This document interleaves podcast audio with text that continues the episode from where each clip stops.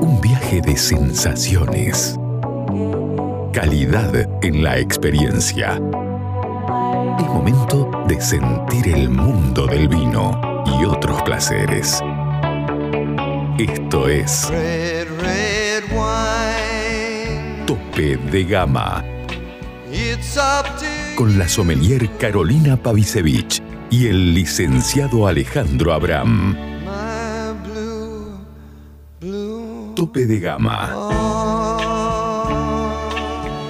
por Aries.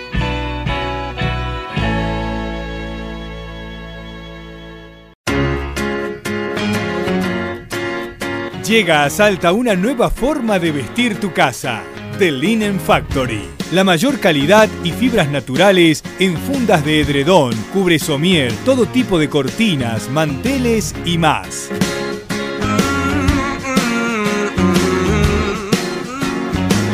The Linen Factory. Te esperamos en General Güemes 292 o envíanos WhatsApp al 3875 841268 o al 3874 570269. Sure, yeah. The Linen Factory.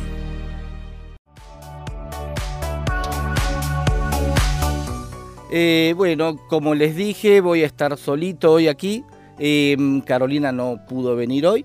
Eh, así que bueno, empezamos con, con la información. Eh, la primera información que tenemos, bueno, es una noticia eh, muy triste.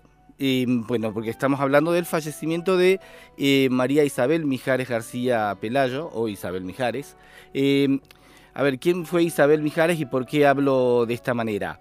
Estamos hablando de una referente absoluta del vino español, eh, para darse una idea. eh, y además que es cercana a Salta. ¿Por qué? Porque Isabel Mijares ha trabajado mucho tiempo eh, junto a la gente de Bodega Puna. De hecho, hay algún vino en los que ella tiene participación y además ha venido muchas veces a, Salta. De hecho, yo he tenido el placer de asistir a una masterclass que dio el año pasado aquí en el, en el Hotel Sheraton, creo que fue.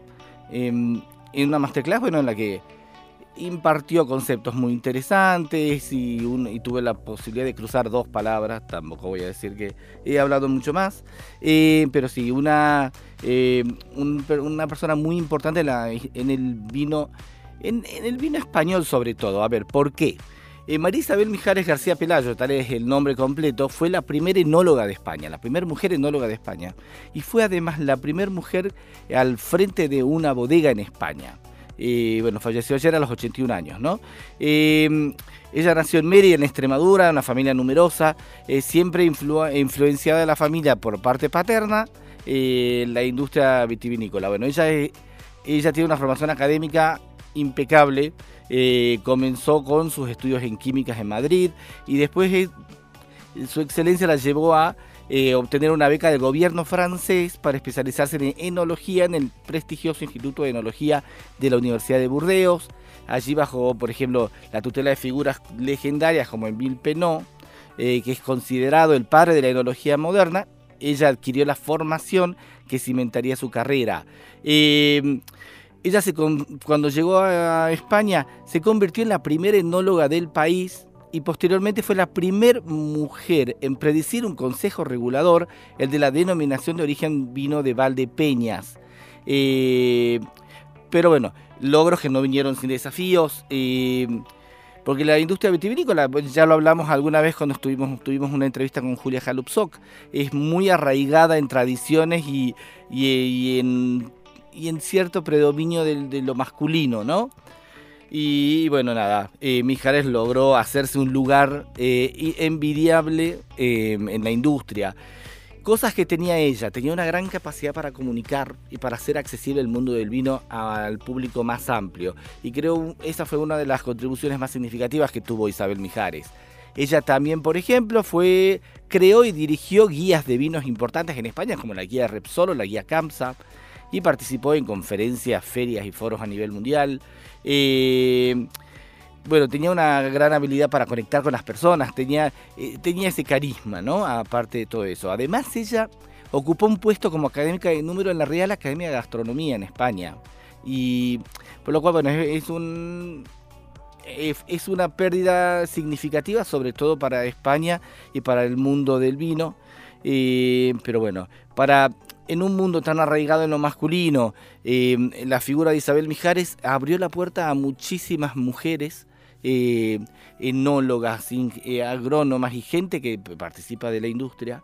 Eh, así que nada, desde aquí, y bueno, y especialmente como dije yo, en Salta le tenemos un cariño porque una es al igual que Michel Roland, que siendo el enólogo más importante del mundo, o uno de los más importantes del mundo, vino a Salta y cambió el, vino, el vino salteño eh, cuando vino allá eh, hace, varios años, traído por Arnaldo Echart.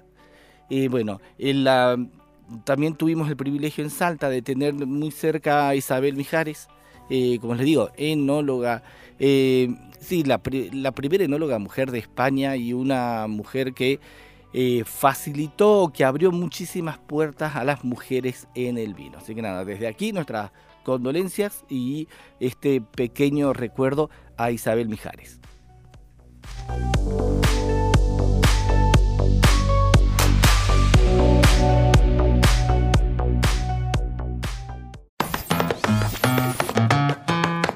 ¿Querés encontrar los mejores vinos de Salta a precio de bodega? Cafayate Wines. ¿Querés quesos y fiambres artesanales? Cafayate Wines. ¿Querés hacer envíos a cualquier parte del país? Cafayate Wines. ¿Querés productos regionales gourmet, escabeches y salsas deshidratadas con ingredientes autóctonos? Por supuesto, Cafayate Wines. En Caseros, esquina de Anfunes, frente a la iglesia San Francisco.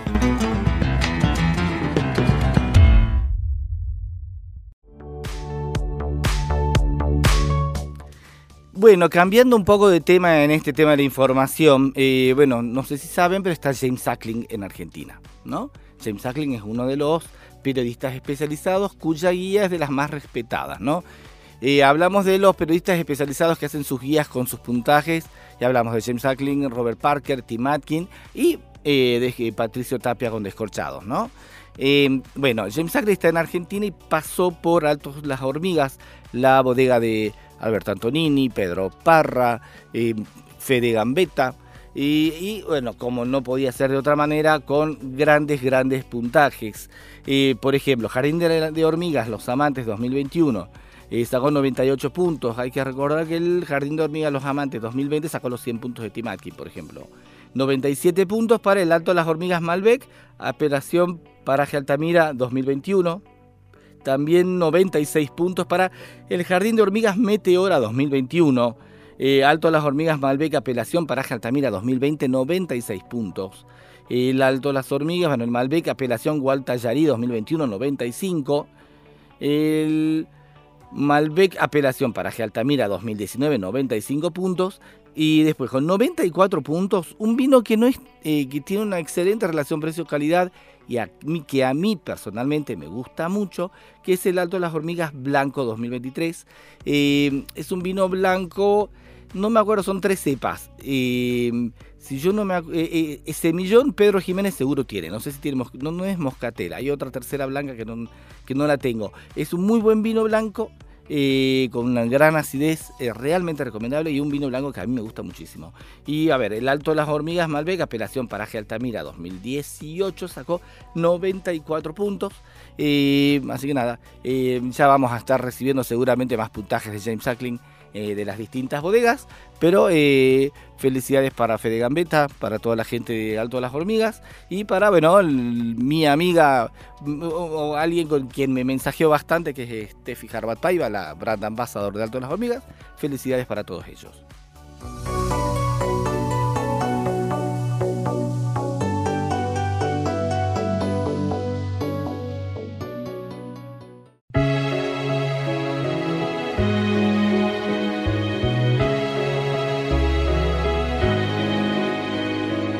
Si querés disfrutar de unas lindas vacaciones en Salta y hospedarte en el mejor lugar de Tres Cerritos, Hotel Aires del Cerro. Con ambientes a estrenar, todo equipado en un estilo minimalista. a metros del shopping y de un importante polo gastronómico. Hotel Aires del Cerro. Conocelo en Instagram o Facebook y haz tu reserva al 3876-057-126 o mail reservas arroba hotelairesdelcerro.com. Hacemos degustaciones de vinos de nuestro Valle Calchaquí, descuentos especiales para wine lovers. Hotel Aires del Cerro.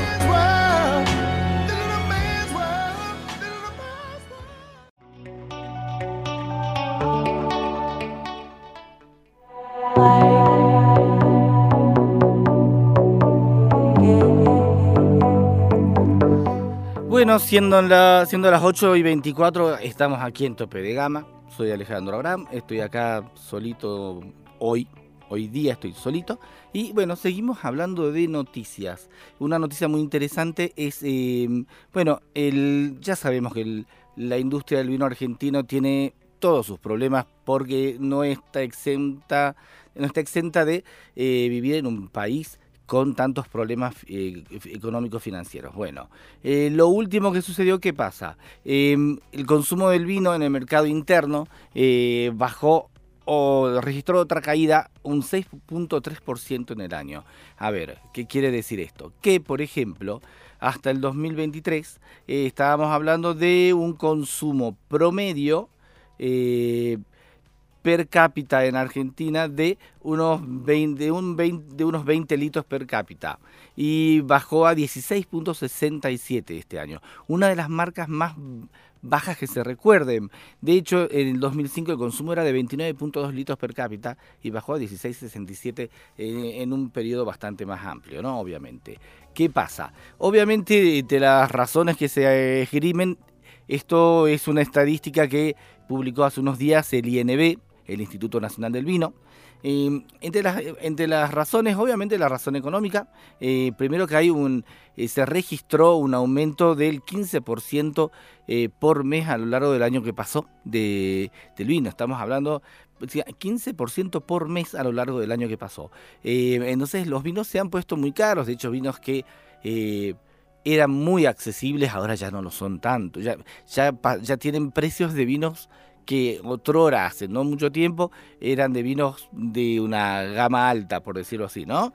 Así bueno, esa es una de las razones. También eh, sucede que los nuevos packaging, como el vino en lata, el bagging box y todo eso, no está impactando eh, o no está ayudando a la industria a em, a recuperar, a repuntar. De hecho, eh, la lata, por ejemplo, no logra repuntar el mercado que viene a la baja. Y lo que pasó el bagging box es, si bien es una que nosotros hemos hablado muchas veces, se trata de eh, un packaging muy interesante con vinos de muy buena calidad, em, también es verdad que se encareció mucho el envase. Entonces ya eh, deja de ser quizás tan conveniente. Eh, eso por otro, por, un lado. Eh, la dama Juana ya es un envase eh, a que se prevé una desaparición, más allá de acá Domingo Hermanos, son muy pocas las bodegas que tiene la Dama Juana y pareciera que vaya, que va, que tiende a la desaparición. Sigue siendo la botella clásica el envase preferido. Y después las exportaciones también sufrieron una baja del 11.2% en el primer tramo del 2024, aunque no así el mosto, porque debido a este conflicto que hay entre España y Francia por la comercialización del vino, del que hablamos con eh, Carlos Aguila Muñoz de Guardian of en la semana pasada, em, a ver, el, vino, eh, la comercialización del vino ha bajado. Ahora, la exportación del mosto no, porque eh, este conflicto que tienen España y Francia favorece a, estaría favoreciendo a la exportación del mosto, ¿no? Eh, bueno, una situación bastante particular, habría que ver un montón de cosas también, porque creo cuando estuvimos hablando con Marcelo Paraguay y con, y con, y con Carlos Aguila Muñoz también y Pierre Gimón y todos ellos, también hay una cuestión que hay que analizar cuál es el consumidor del, vino actual, ¿no? Porque si bien es verdad que no se estaría quizás eh, abarcando en estas nuevas estrategias y estrategias de marketing, ¿no? Sobre todas las cosas, quizás al, a ese público no, no, de, no de los wine lovers o los amantes del vino, quizás hay que ver si realmente eh, la solución es producir vinos eh, vinos baratos que para un acceso más, para un acceso más fácil al vino, ¿no? Quizás el, también hay un cambio en la conducta del consumidor que tiene que ver mucho con el con cuidarse y con tomar menos pero mejor. Habría que ver, yo no lo sé, estoy tirando eh, un poco de fruta quizás. Pero bueno, son, son reflexiones que, yo las, las, estuve pensando desde que tuvimos el programa pasado con las entrevistas a Carlos, a Pía y a, mm, a, Juan, para Juan. Eh, porque bueno, es, un tema muy interesante. Hay que ver si realmente el, consumo es una cuestión, eh, la baja de consumo es una cuestión solamente económica o si también tiene que ver eh, con un cambio de hábitos, ¿no? Habría que ver. Pero bueno, nada, súper, súper eh, interesante este tema y bueno, ya lo trataremos en otro, en otro momento. Hablaremos con alguno de nuestros entrevistados nuevamente, seguro. de seguro que los vamos a llamar.